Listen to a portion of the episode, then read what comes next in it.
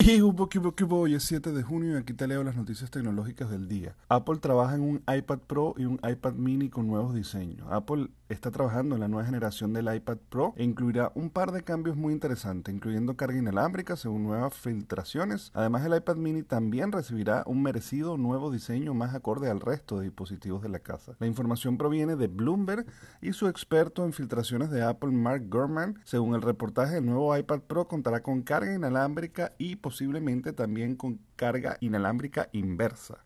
Lo cual quiere decir que el equipo puede cargar a otros, o sea, pasar de la carga o de la batería que tiene actualmente el equipo y a través del mismo cable eh, servir como un banco de energía. Lo que sería un cambio muy útil para poder cargar el Apple Pencil, por ejemplo, utilizando el mismo iPad de forma inalámbrica. Otro cambio muy interesante que incluirá este nuevo modelo del iPad Pro sería una parte trasera de cristal reemplazando el aluminio que hasta ahora han llevado todos los iPad Pro. Por otro lado, el iPad mini también contaría con un nuevo diseño reduciendo el tamaño de los marcos alrededor de la pantalla para tener un aspecto más acorde al resto de dispositivos de la compañía. Se espera que el botón Home o el de inicio también desaparezca con el nuevo iPad mini, aunque se desconoce si Apple optaría por incluir el Face ID o el Touch ID en el botón de encendido. Se estima que Apple presente la nueva generación del iPad mini en algún momento de este año y el nuevo iPad Pro podría ser para el 2022. Por otro lado, un informe sugiere que los 2% de los mil títulos principales de la App Store fueron estafa. El CEO de Apple, Tim Cook, dijo recientemente en las recientes pruebas de Epic que sin el estricto proceso de revisión de la compañía que la App Store sería un desastre tóxico. Sin embargo, su proceso de aprobación aparentemente todavía dejó pasar una cantidad significativa de aplicaciones malas. De las mil aplicaciones con mayor recaudación en la tienda, casi el 2% fueron alguna forma de estapas, según informe del Washington Post. O sea, básicamente están diciendo que las mil